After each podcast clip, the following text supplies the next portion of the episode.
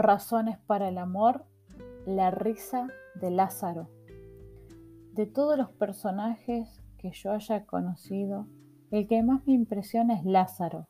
Sí, Lázaro, el que Jesús resucitó en el Evangelio. Me he preguntado muchas veces cómo sería su vida después de la resurrección. ¿Qué pensaría de los que le rodeaban? ¿Cómo entendería esa segunda vida que le dieron de regalo?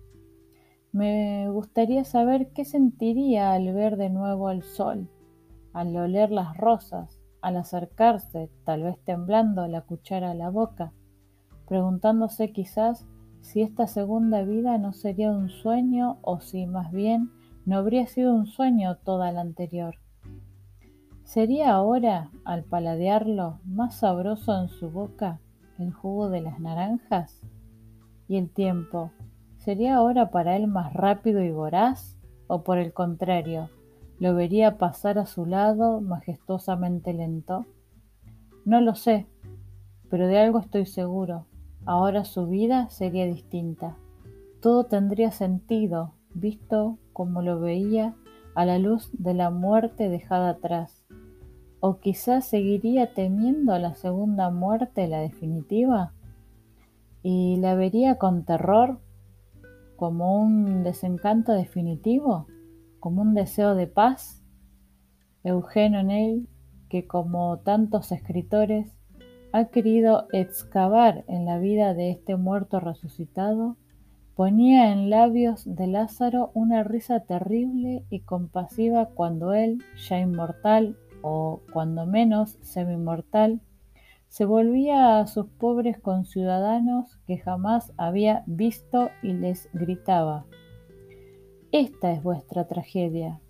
Olvidáis, olvidáis al Dios que hay en vosotros. Queréis olvidar.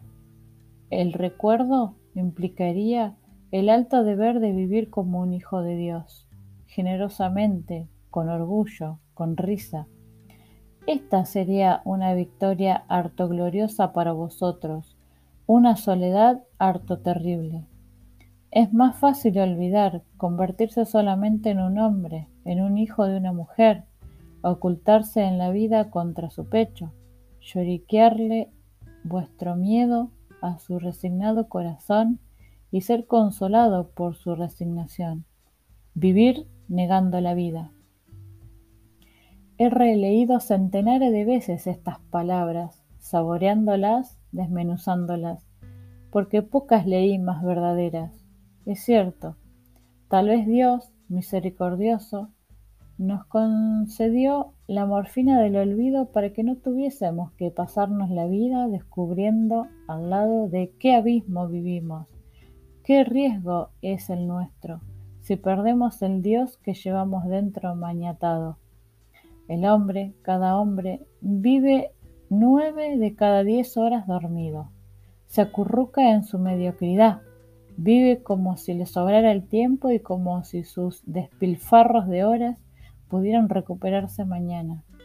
Vivir como el hombre que somos, como el Hijo de Dios que somos, sería como tener doce caballos tirándonos del alma, sin dejarnos practicar el deporte que más nos gusta, cestear, dejarnos vivir, recostarnos en la almohada del tiempo que se nos escapa. Sí, cada hora muerta es como si nos arropásemos con nuestra propia losa. He así bailemos, encendamos el televisor, matemos esta tarde. Vivirla sería mucho más cuesta arriba. Y así vamos matando y matando trozos de vida, convirtiéndonos no en hombres, sino en muñones de hombres incompletos. Murió prematuramente, decimos de quienes fallecen jóvenes. Y quien no muere habiendo vivido cuando más un cuarto de sí mismo. Razones para el amor, la risa de Lázaro.